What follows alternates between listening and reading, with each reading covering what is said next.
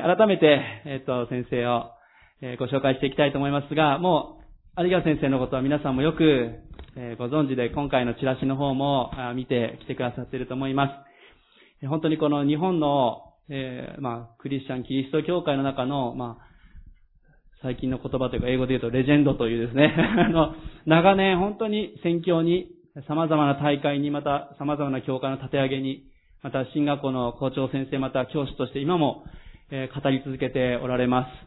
えー共に走りながら次世代を本当に立て上げてくださっている。今、もうすぐ来月で89歳になられるですね。さあ、最後おめでとうございます。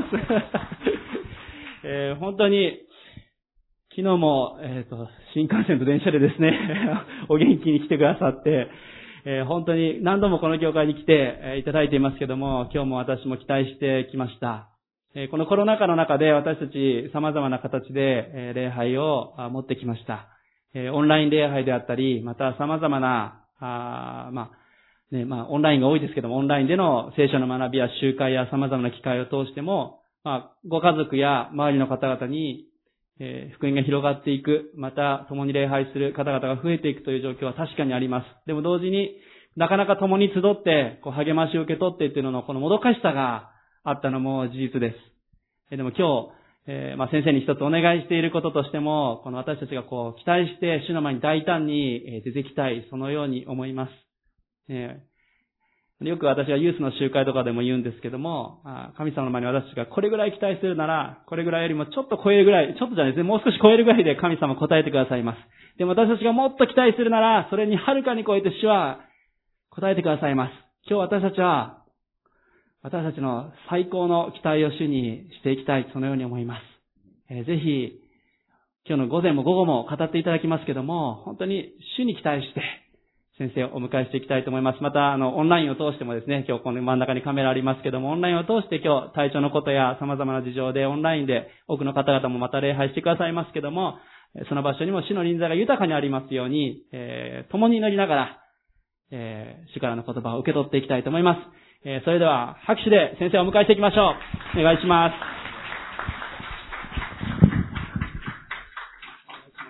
先生、ありがとうございます。ございますえー主の皆を心いっぱい賛美します。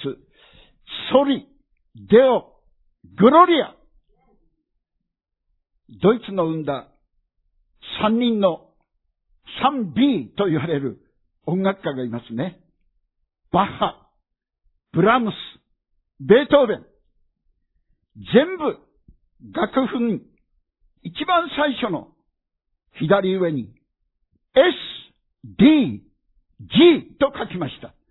ソリ、デオ、グロリア、ラテン語です。これは神に栄光あれということです。皆さんもアーメンでしょ？では、ソリ、デオ、グロリアと神様に捧げましょう。はい。ソリ、デオ、グロリア、アメン心から主を賛美いたします。このようにしてお迎えいただきまして、ついに念願かなりまして、えー皆さんと、そして敬愛する先生方と、えーお会いすることができて、本当に皆を崇めております。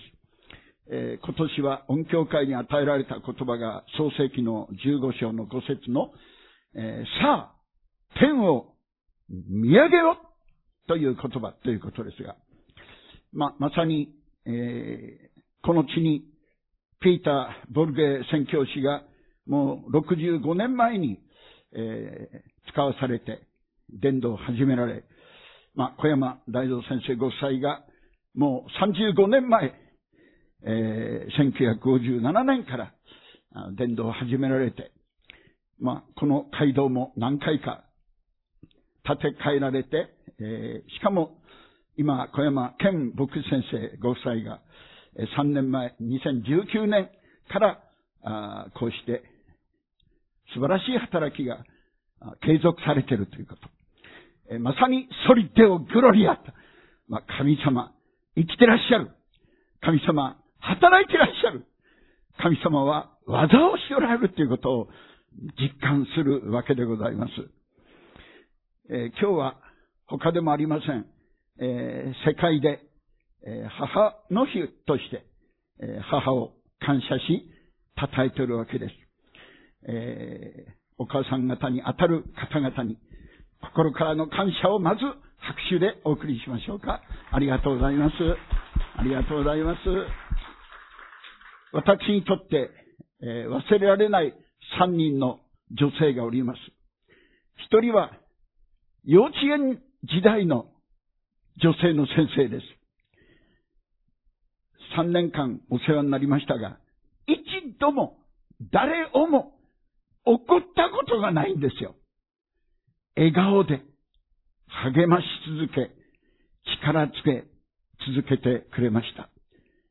今でも心の中に浮かんでいます。第2は、私が中学校2年生の大晦日の晩、えー、教会に初めて行ってクリスチャンになって、間もなく英語聖書研究会に、えー、出るようになりました。えー、アメリカからアイリン・アンダーソンという先生がおいでになりました。心を込めてよく英語の聖書を読むこと、学ぶこと、暗記すること、あの、教えてくださいました。少しでもちょっとわからないという顔つきをすると、すぐですね、繰り返して、えー、しかも何回も納得するまで、Do you understand? って言ってですね、もう、分かったっていう顔をするまで、忍耐深くよく説明されたんですよ。その柔和さ、優しさ、本当に心を打たれました。第3はですね、私の実の母親ですが、えー、小学校5年生の時でした。母が PTA という集まりに出て帰ってきまして、喜んで、キイチや、お母さんは嬉しい。今日は PTA で、あなたのクラスの先生が、大変、お前を褒めてくれた。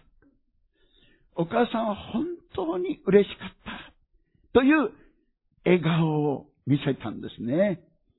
まあ、母の名前は民って言うんですね。ありがたみですから、本当にありがたみがあるわけでございまして、まあ、その、あと私どもが、まあ、私がクリスチャンになってすごい迫害を受けてね、えー、厳しい母でしたが、もう全部その母のあの時の笑顔、これがもう全部帳消しをするわけですよね。まさに、そのような三つの女性のケースを思い起こしながら、母って本当に大切なんだなって、心の底から感謝し、尊敬し、愛します。ますます皆さん方が、いよいよ神様の与えてくださっている尊い賜物と、その信仰を本当に生かされますようにと。主の皆によって祝福いたします。まあ、ここで頼まれないのに一つ歌を歌わさせていただきます。えー、あの、アイルランド民謡で、まあ、あの、ダニー・ボーイという、まあ、母親が戦場に行った自分の子供を、まあ、心遣うまあそういう歌で生まれた歌ですけど、まあこれに、このような、あの、役が付けられて、まあ私は誰がこのように訳したかはわからないんですけど、非常に心の中に残っている歌として、あの、歌っております。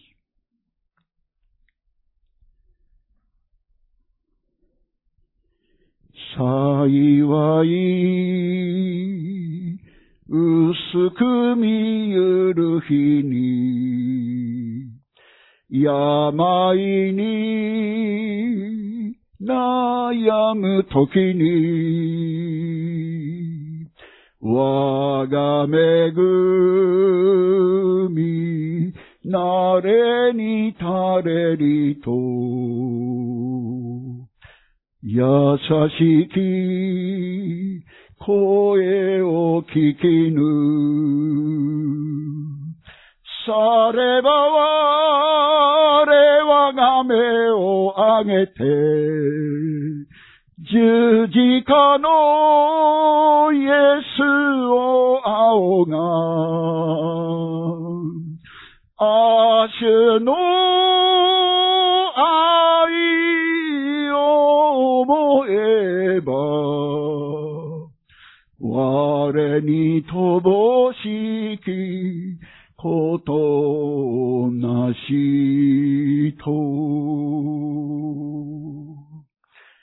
愛するものを失いて、望みの消ゆる時に、我なんじを一人にせじと、静かな声を聞きぬ。されば我、笑みをたたえて、おなる君に答え、あしのくれば、我に寂しきことなしと。愛を覚え、愛に行きましょう今回与えられた大きな主題は、福音に生きるということであります。午前の正解では、福音の誇りということで、ローマ人への手紙の一章の一節から十七節を導かれております。ローマ人への手紙。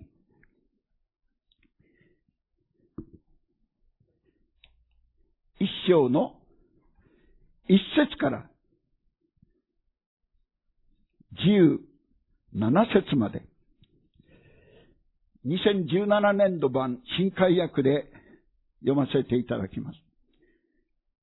キリストイエスのしもべ、神の福音のために選び出され、人として召されたパウロから、この福音は、神がご自分の預言者たちを通して、聖書にあらかじめ約束されたもので、巫女に関するものです。巫女は、肉によればダビデの子孫から生まれ、聖なる霊によれば死者の中からの復活により、力ある神の子として公に示された方、私たちの主イエス・キリストです。この方によって、私たちは恵みと人の務めを受けました。皆のために、すべての違法人の中に信仰の従順をもたらすためです。その違法人たちの中にあって、あなた方も召されてイエス・キリストのものとなりました。ローマにいるすべての神に愛され、召された生徒たちへ、私たちの父なる神と主イエス・キリストから恵みと平安があなた方にありますように。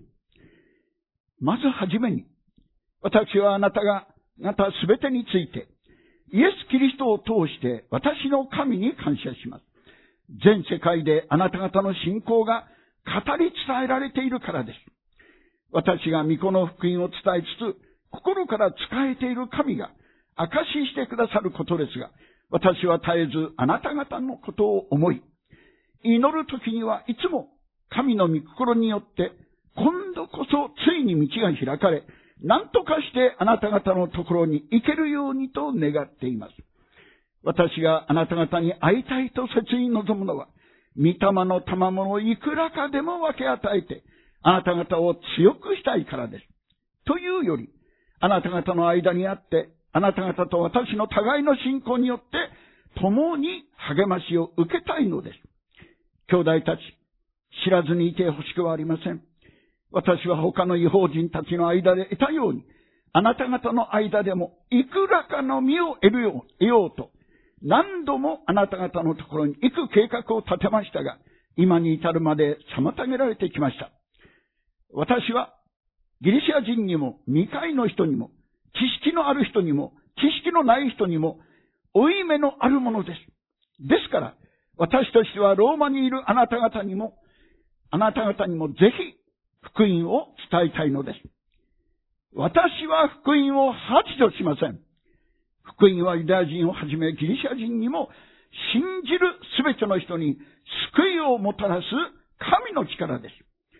神の福音には神の義が掲示されていて、信仰に始まり、信仰に進ませるからです。義人は信仰によって生きると書いてある通りです。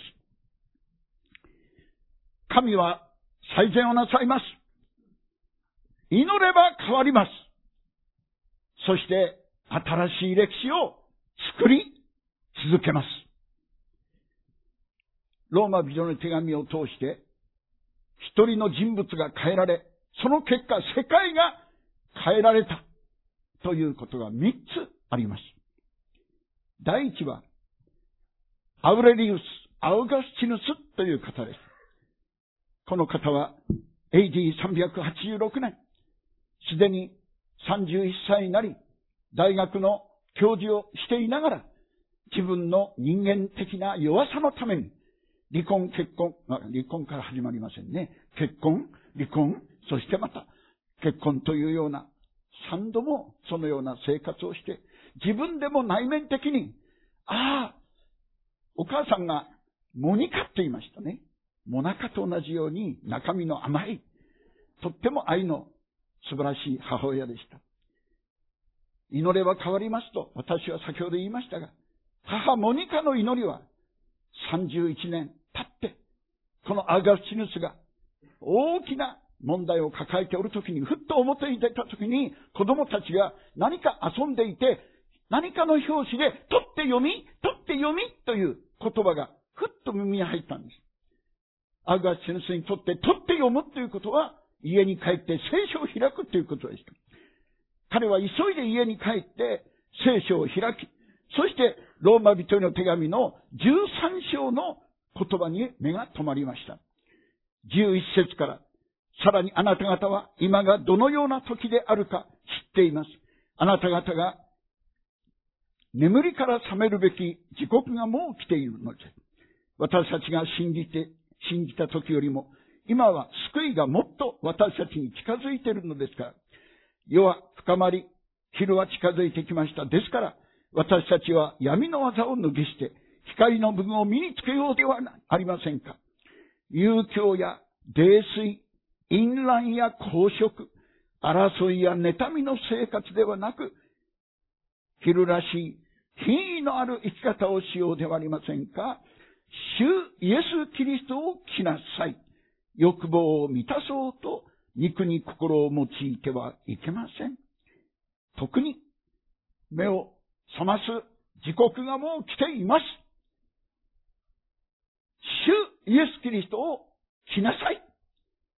この言葉を読んで、アウカシヌスは今まで人間の努力、収容、宗教、学問、そういうことで神を認識しようとしておりましたが、失敗しました。でもこの言葉を通して、精霊によって新しく作り変えられ、すべて救いは恵みによる。このことを徹底いたしました。やがてアウガチヌスから恵みによる救い、恩寵論というのが展開してくるようになったんですね。第二番目の人物はマルチン・ルーテルと言います。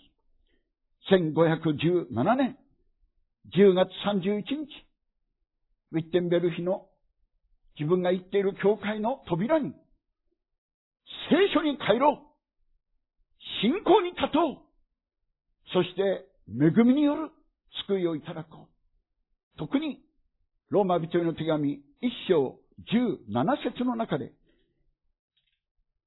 ハバック書の二章に書かれていた、私の義人は信仰によって生きる。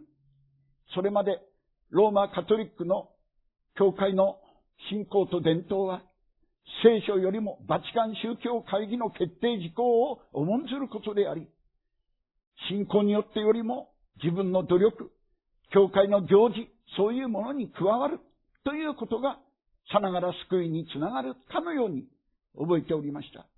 彼は自ら修道僧でありましたが、祈祷三昧、聖書を読む三昧の生活ですけども、ついに分かった。美人は、このロマ書の一章十七節信仰によって生きる。そうだ。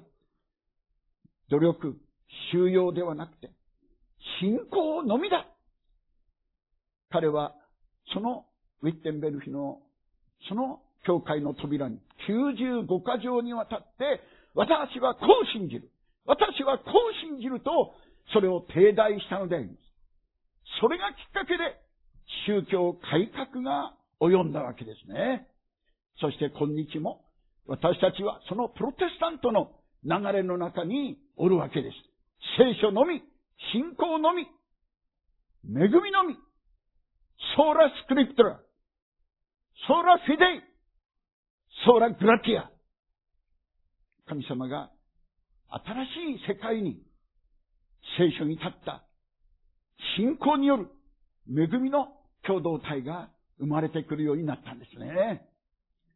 第三の人物は、ジョン・ウェスレイ。その舞台は英国であります。1738年5月24日。ちなみに5月25日は私の結婚記念日でございます。覚える必要はございません。でもジョン・ウェスレーは1738年5月24日、実は少し先立って彼はアメリカに2年間宣教師となって使わされていくのです。でも2年の間、たった一人も救われなかったんですよ。失望落胆して、彼は英国に帰る、その船の中だったんです。ある朝、甲板で、なんか賛美歌が聞こえてくる。祈りの声が聞こえてくる。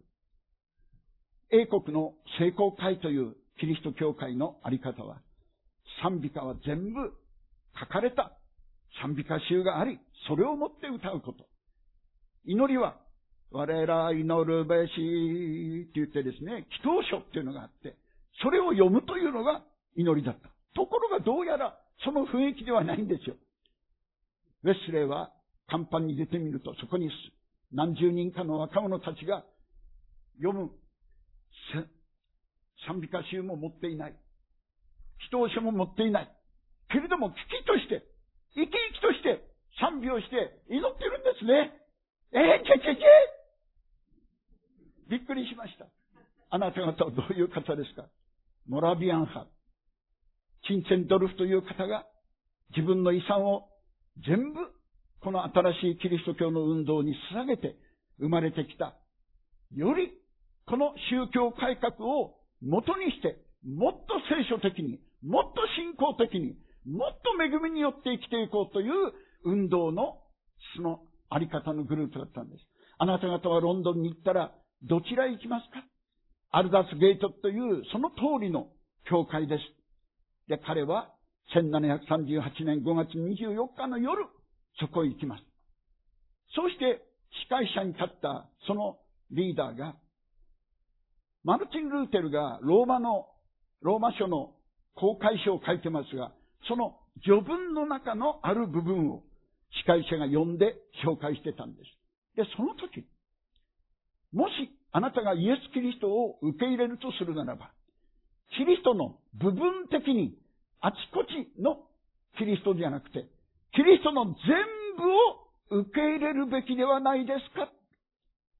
これを聞いたときに、ウェスレイの心の中に、不思議に燃えた。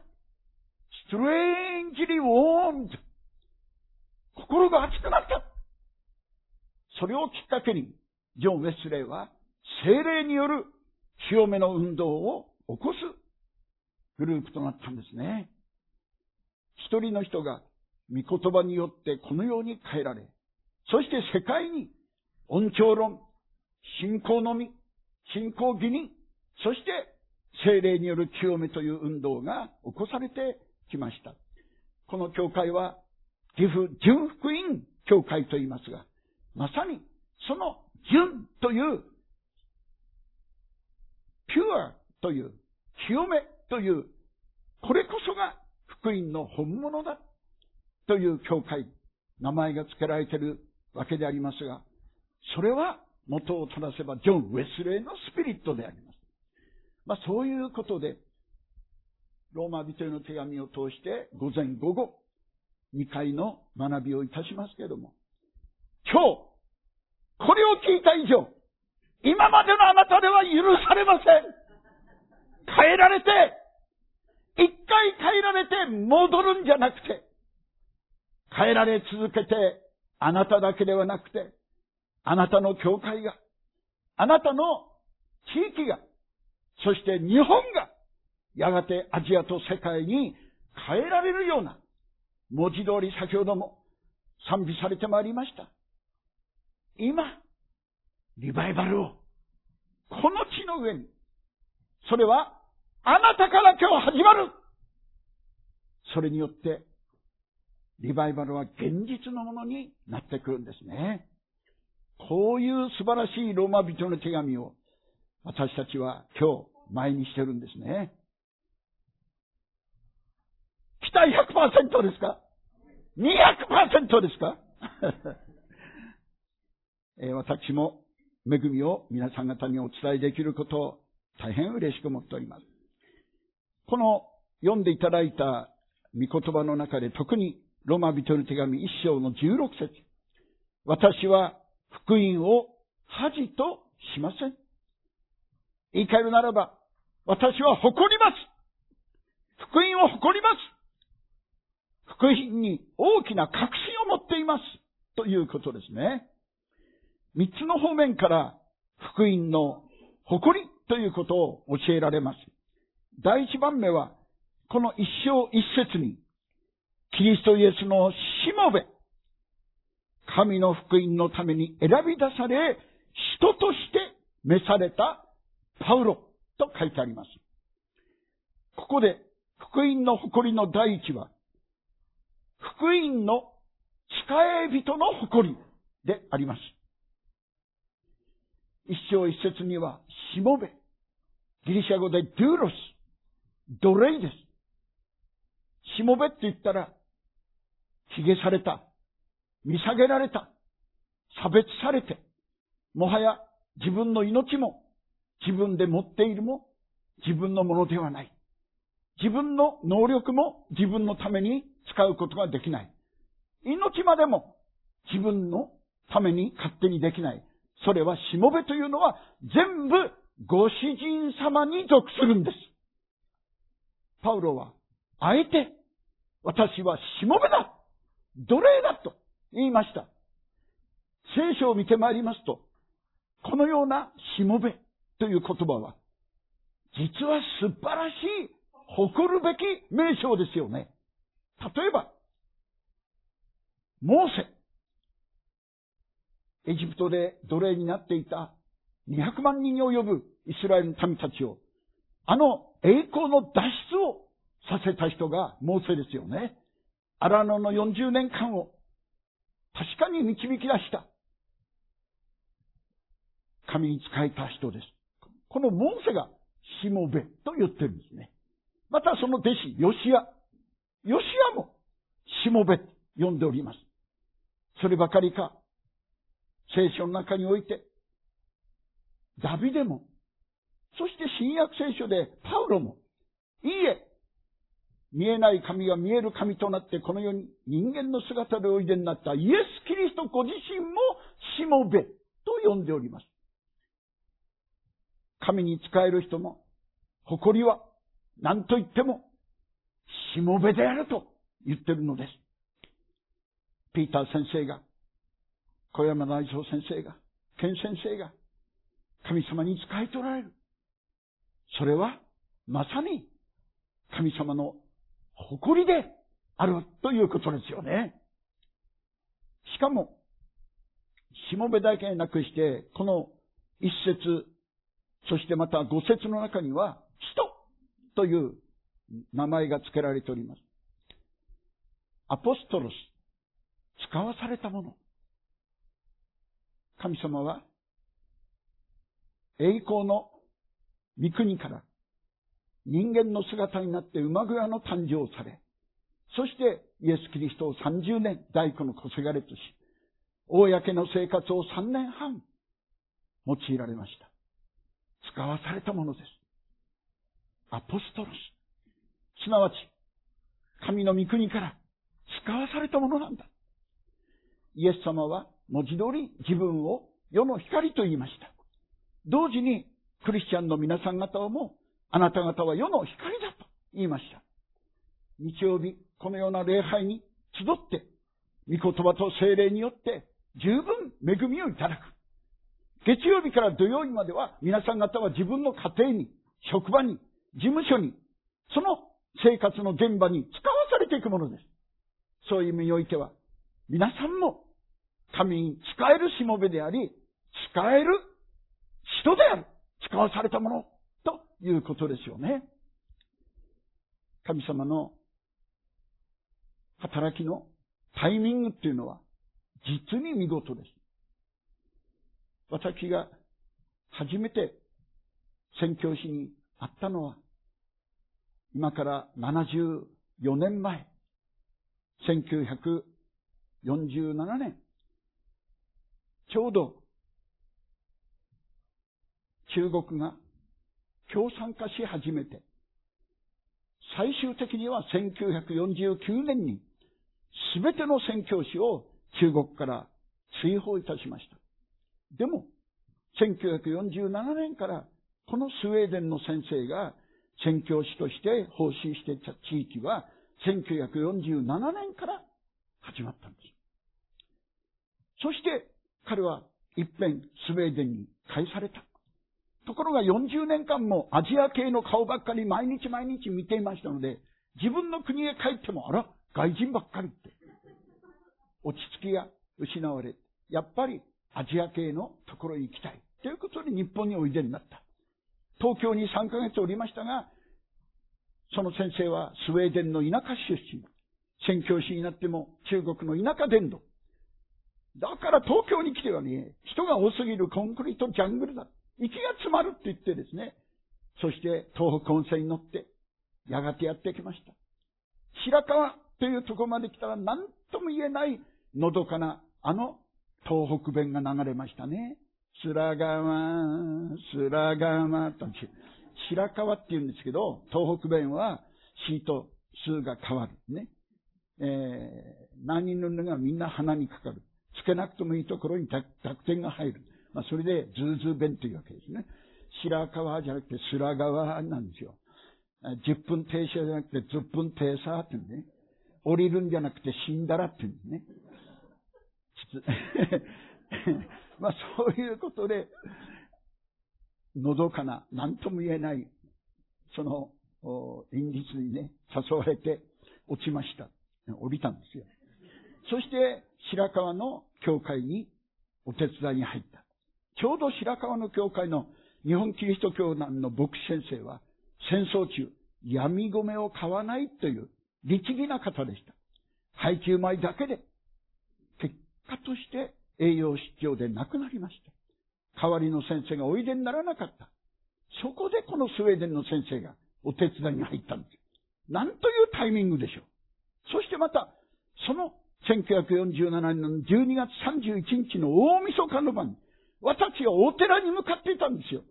私の生まれは、その曹洞宗の禅宗の門徒で、もう朝ごはんの前に30分はお勤めをするという、厳しい、そういうね、律儀を持っていたうちなんですよ。まあ、物心ついた時から母のそばに座らせられて、私は鑑真大棒、あんにゃあら、見たって、ろっぱら見た今日一生懸命に唱えさせられました。早く学校へ行きたい。ご飯を食べていきたい。そこで私は計画してね、お経を短くする工夫をした。そうしたら母親が見破りまして、失礼地、千番だ。大切なお経さんなに、はしょって、罰として今日は朝ごはんやりませんなんて、朝が相当抜かれました。その理由で私の背が低いんですよ。まあそういう中で、私は、一生懸命に仏教神道を拝んでおりました。ところが12歳の時、私の親友が突然亡くなった、一晩で。えぽっくり病なんて言われました。お葬式に行きました。仏教式でした。お坊さんが言います。この子はこれから長い旅に出ます。で、私はお別れの時に、どちらへ行かれますかどちらへ行かれますか3回聞いたけど返事がなかった。やっぱり死んだんだ。その時、心の中に、お前が死んだらどこへ行く？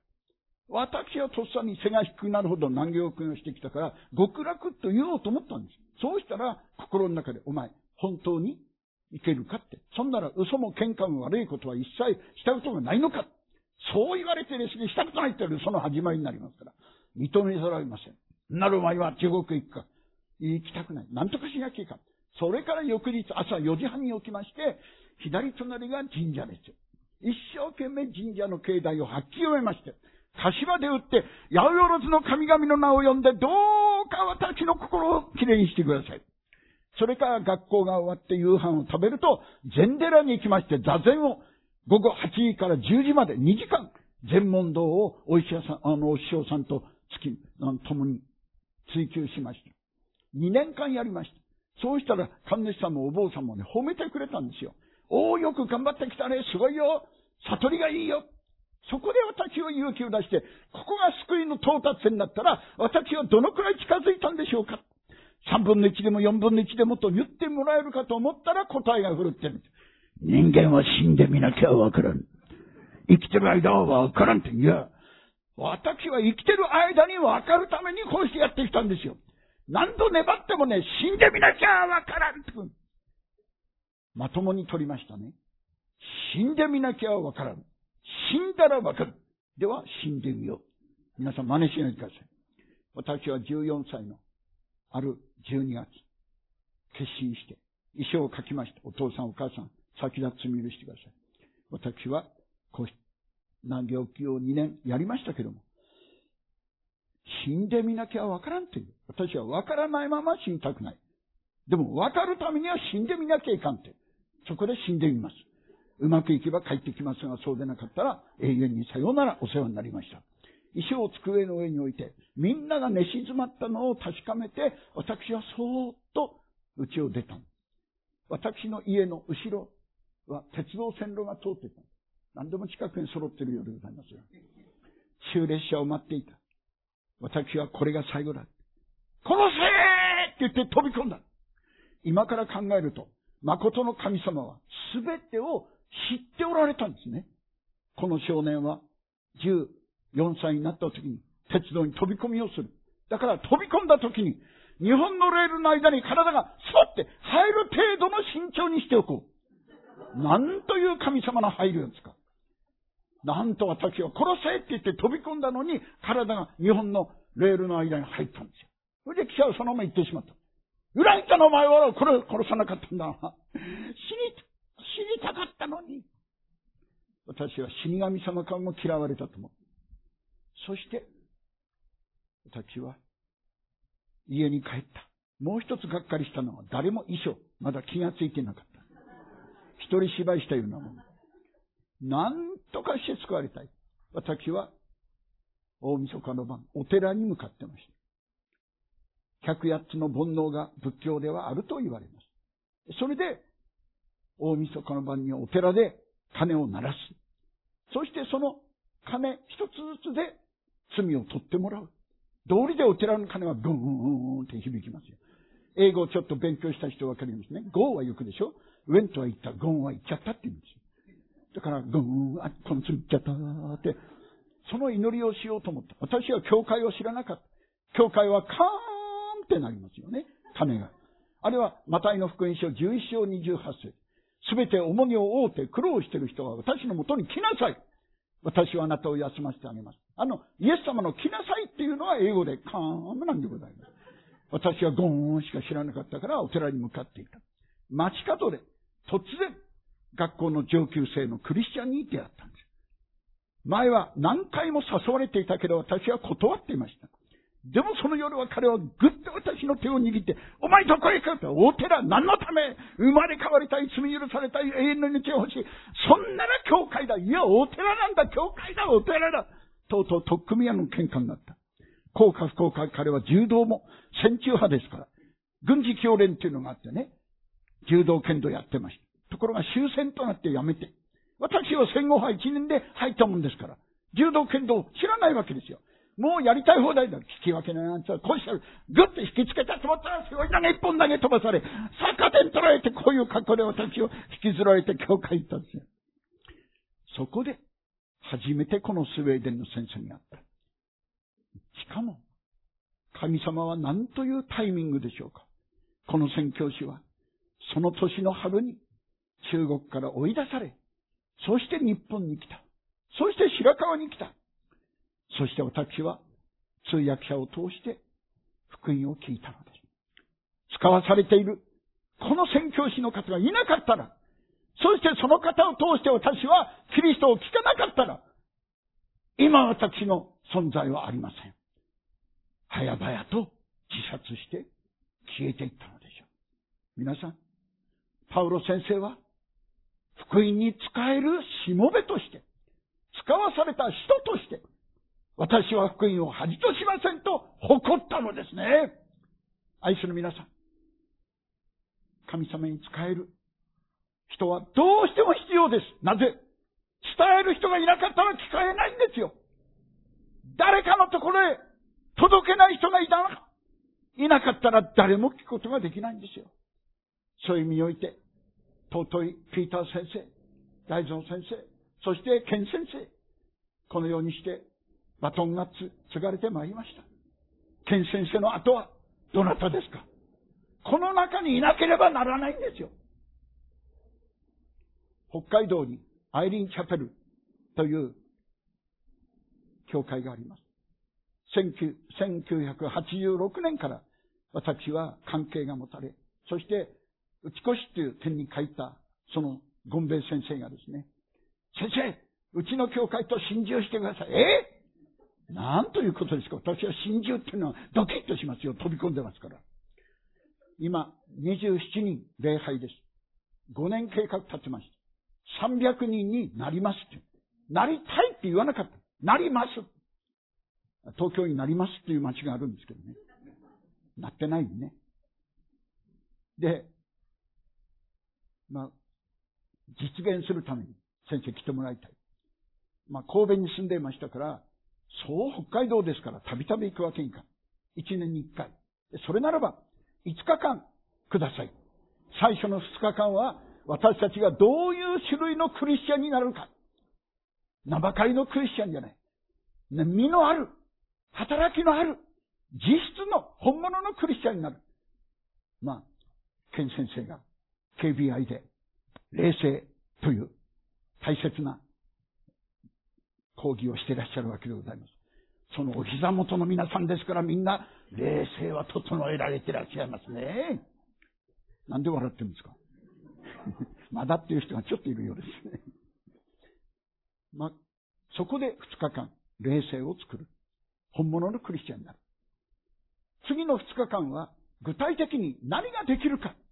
伝道の実践についてお話をする。整えをする。で、その中で、この十字架を書いて30円という3つの同心円を書く。一番真ん中の円は家族。二番目は親族。三番目は知人、友人。そして、垂直線の右側が男性、左側が女性。水平線の上が自分より年長、下が年少。ということで、すでに真ん中に自分を置いて、どういう人間関係で人脈、これを追い越す関係というんですね。追い越すというのはギリシャ語で、あの、人の働きの16章31節に、主イエスを信じなさい。そうすれば、あなたもあなたの家族も救われる。家族っていうのが追い越すというギリシャ語です。で、日本で普通家族って言ったら直接の親と子供たちの関係が家族です。ところが、追い越すっていうのは、おじいちゃん、おばあちゃんも、おじさん、おばさんも、いとこ、はとこも入ってるんですよ。そればかりか、知人、友人、もうメールを毎日必ずするとか、ちょっとショートメールですぐ応答するとか、というお友達もみんな入ってる。そういう追い越すを考えて、27人の人が、そのリストをしたの、した上で、この人は応答してくれそうだな、反応してくれそうだな、という人をタイプ A。中立はタイプ B。反対する人は今のところタイプ C。これはマル秘情報ですよ。見られてはいけませんね。お前俺をタイプ C に置いておくんだなんて。恨まれますからね。タイプ A の人。ここで結果、27人の人が350人のタイプ A の人を見つけた。毎日祈りました。毎日その人たちのために取りなしをした。結果、1年経った時、35人の人がバプテスマを受けられて教会に加わった。27たつ35倍か以上です。結局、4年半で300人を超えたんです。そして、4年半で新しい街道が出来上がったんですね。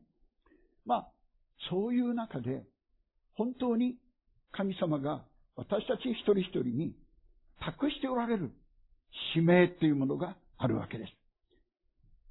救われたのは他の人を救うためなのです。反応がないね。まあ、マスクもしてるんですけど、表情もわかりにくい。目もちょっとつぶってるのか開いてるのかわかりにくい。また、アーメンと言ったのか言わなかったのかも聞こえない。私は信仰だけで聞いておりますね。皆さんは、アーメンと言ってらっしゃいますね。アーメン。あ、本当に聞こえた。ありがとうございます。ということで、この福音の誇りの第一は、神に仕える人の誇りです。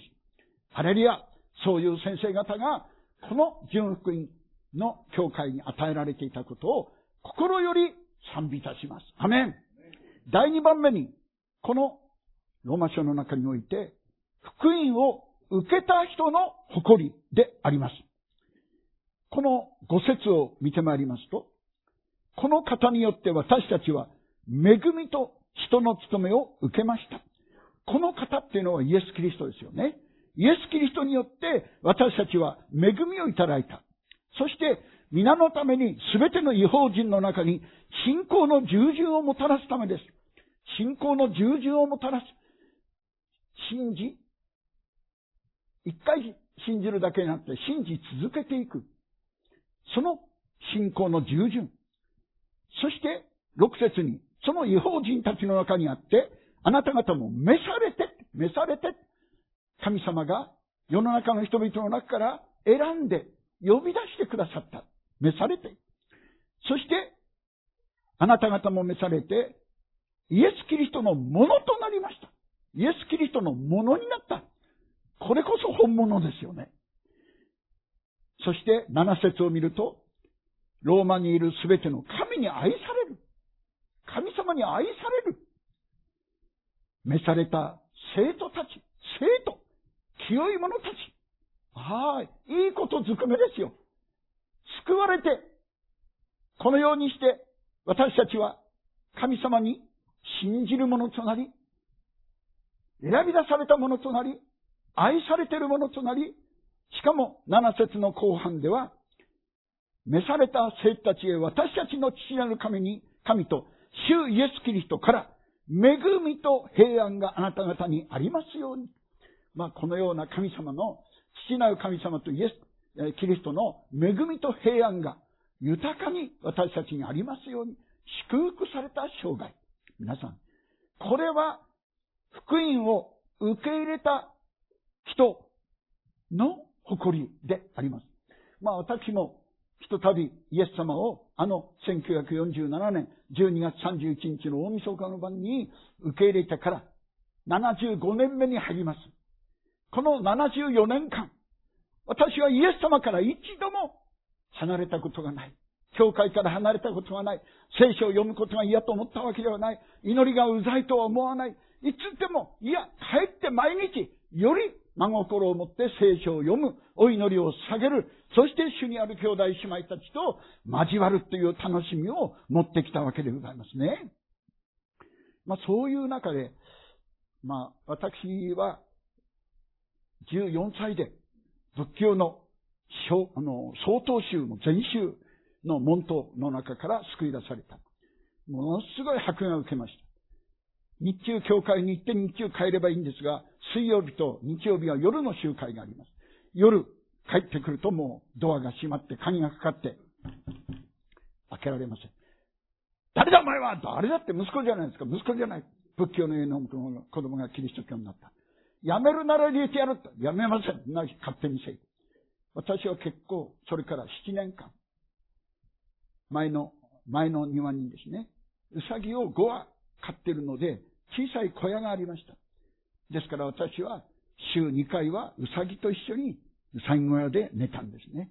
これがまた背の低くなった第2の理由になるんですよ。まあしかし、そういうふうな生活をしている中で、ついに、私は進学校に行く決心をした。母親は、もう、お前は、うちの子供とは思わない。縁を切る。勝手にせい。二度とうちの資金はまたぐなって言って、追い出された。私は進学校に行きました。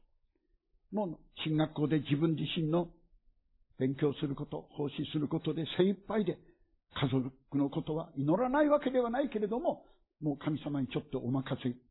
ところが、その年の次、イースターが終わった2日後、私の時にハガキが届いたんです。母からです。ケイチや母を許しておくれ。母は今、イエス・キリストを信じ、バプテスマを受けてクリスチャンになりました。お前の味方です。いつでも帰っておいで。えー、これこそギャンギャンギャで。そろそろ、やっぱり、心を変えて、教会にでも行ってみようかとか、ね、そろそろ、イエス様を信じてみようかとか、いう連絡があるかと思ったら、やぶから棒に、ケイチは母を許しておくれ。母はキリストを信じて、今、バプテスマを受けた。何が起こったんでしょうか神様は不思議をなさるお方です。名前がその名は不思議って言うんだから。不思議をすることが普通なんだよ。あら、不思議ってのは誠の神様なんです。神様は不思議なタイミングで、すべてのことを最善になさる。イエス・キリストっていう方が目に見えない神ですけど、この世に送られた。それが2022年前です。証拠に、今、西暦と日本語では言いますが、外国では AD と書きます。これはアンノドミニ、ラテン語です。キリストが生まれてから後、1、2、3と、今2022年経ってる。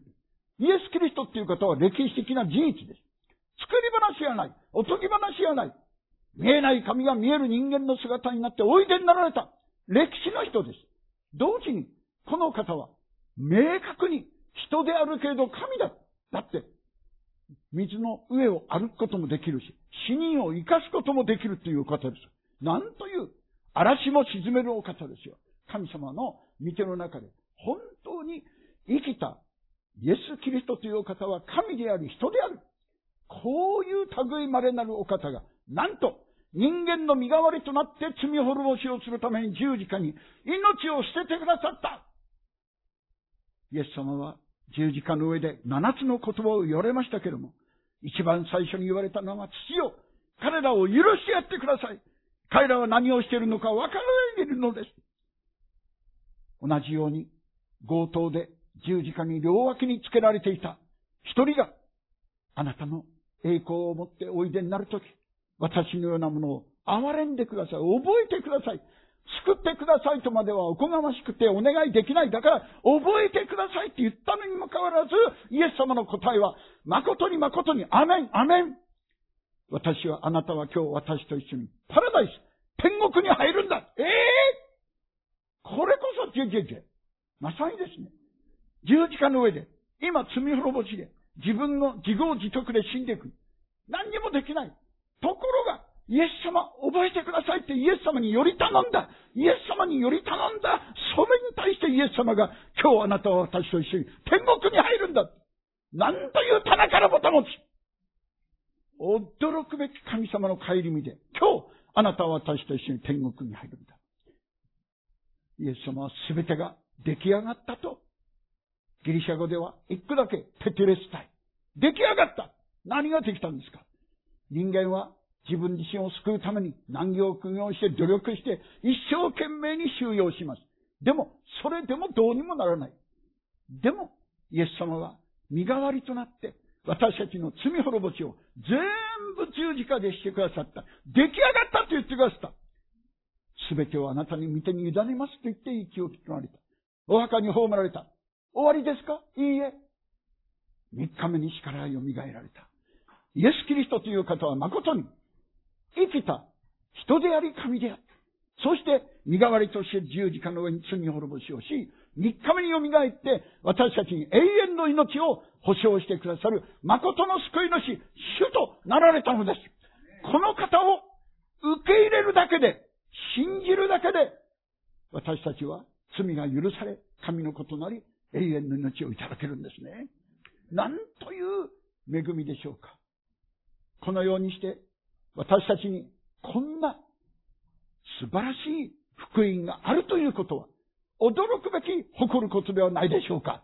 ここに福音を受け入れた人の誇りがあります。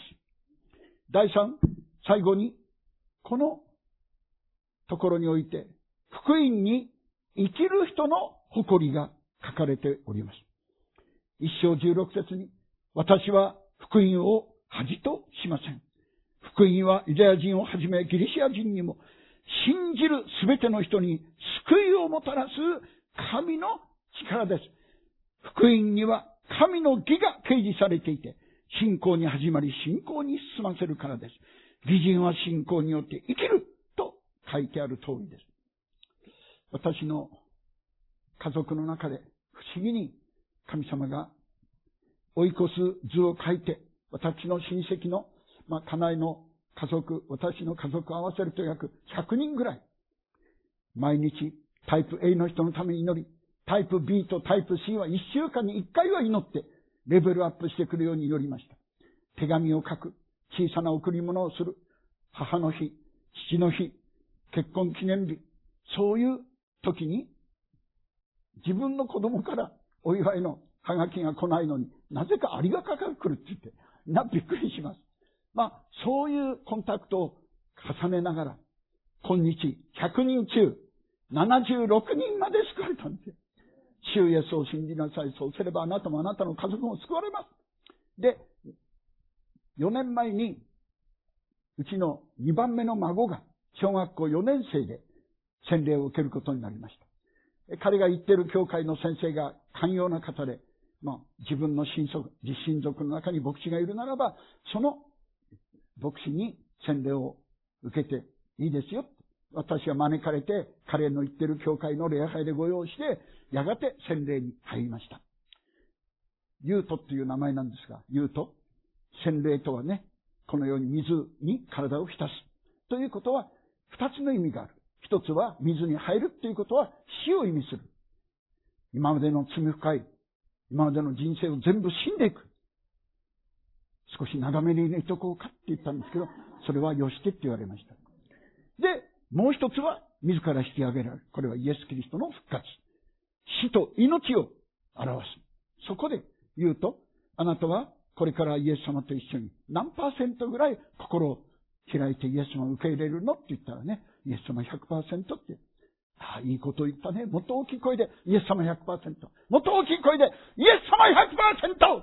もう全回収がうわーって言ってね、湧き立ちました。それ以来、ずっと毎朝、今度は私が目を覚ますと、イエス様が、私何パーセント？って聞くんですよ。イエス様あなたは100%です。まあ、そういうことで、本当にイエス様によって、イエス様100%で生きていく。午後の学びの中で、そのプロセスをもっと話しますけども、私も初めからイエス様100%でなかったんですよ。私は進学校の学生として神戸のある進学校に入りました。なんと、進学生だったのに、神様のためにって言うのに、みんな自分のためだったんですよ。ということは、どれだけ勉強してるかみんなに分からせたいと。朝もですね、学校の規則では5時半起床です。でも5時半起床では波でありませんか。普通だ。皆さんもお寿司屋さんに入ってね、波食べたいですかいや、情が。いや、できれば特上っていうのを食べたいでしょ私はね、進学生でもね、特上のクリスチャン、進学生にならなきゃいかん。ということで、まあ、なんと、みんなと早起き競争をするようになり、授業も競って、しかも先生に困らせる質問をするというのが私の楽しみになった。結果として、あんまり自分で頑張りすぎて、4月に入学して10月の秋頃、深いところから咳が出るようになった。おかしいなと思う。微熱が出てる。学校で集団、健康診断がありました。ついに結核になってるということが言われた。でも、開放的ではない。他の人に移すっていうところまでは行ってないということで、寮に留まることができたんですが、要治療、要静養と言われた。でも私は迫害されて、家から追い出されてきましたから、治療費を工面することができない。神様に祈らざるを得なかった。一生懸命祈りました。ところが神様黙ったままです。3ヶ月ぐらい祈って祈って、ところが神様黙ったままですが、神様、こっち向け。なんで祈りに答えてくれないのか。やがて神様こっちを向かれた。癒せいや、その前に聞きたい。お前は、薬も飲めない。お金がないから。治療もできない。で、私に頼んでる。で、この結核が癒されたとすると、お前はどう思うか？神様、私どう思うと思いますか？お前はきっと、俺の祈りが奇跡を生んだと思うだろう。はい、バカ、お前、はいって言ったの。お前の本音がそこにある。癒されたら、神様の恵みと憐れみで癒されたんだろうそれを、お前、俺の祈りがって。また言ったら、はいって。お前の本音はそこにある。このまま卒業して、教会開拓に出て行って、どんどん人が救われて教会が出来上がった。お前は腕前のいい伝道者だと思うだろうはい、バカ。またお前はいって言ってるな。お前の本音がそこにある。というのは、神様のためと言いながら、お前は自分の誉れのため、自分自身の願いを実現しようとしてるんだ。神様は最後的に言いました。私はお前が嫌いだって。ギャギャギャギャギャって私は神様から嫌いだって、今まで言われたことがなかった。ところがその時に、お前が嫌いだと言われた。私は、それから3ヶ月、本当に断食をして、よーく祈って御言葉に入った。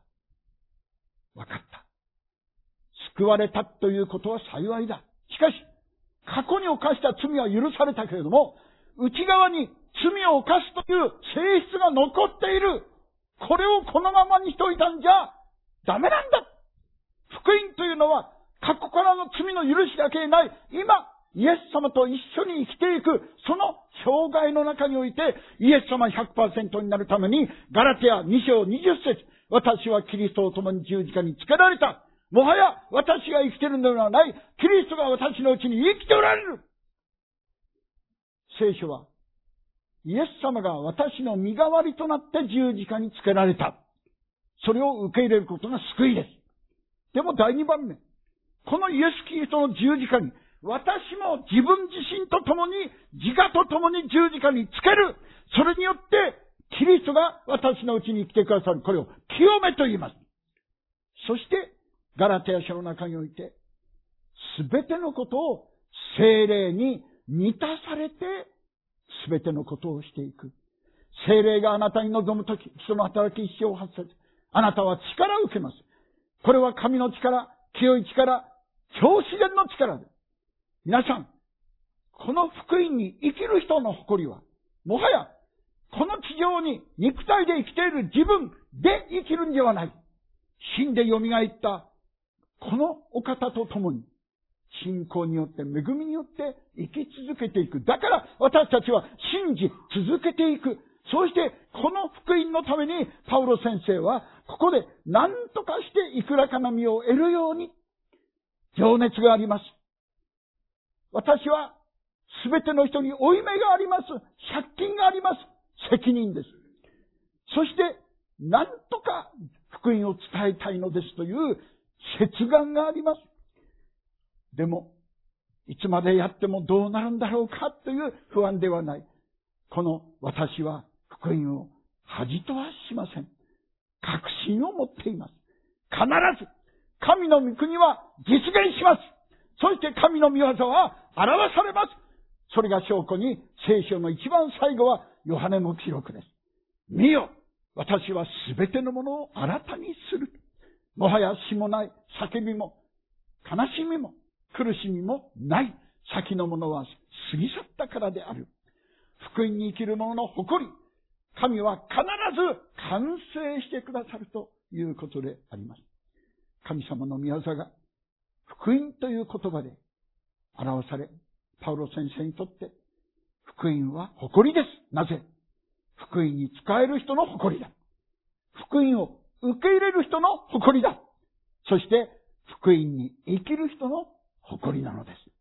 心から皆さん方が一人残らず、そのような福音に生きる者として変えられて主の栄光となりますように、それでよクロリアお祈りいたします。ハレリア。あなたは今回、またされました。それだけに期待を大きく持って、ここに集いました。パウロ先生を通して、福音の誇りが高らかに掲げられました。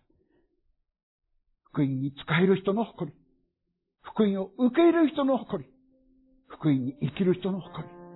私たちも福音を誇ります。いよいよ本物になりますように。主の皆によって祝福してお祈りいたします。アメン。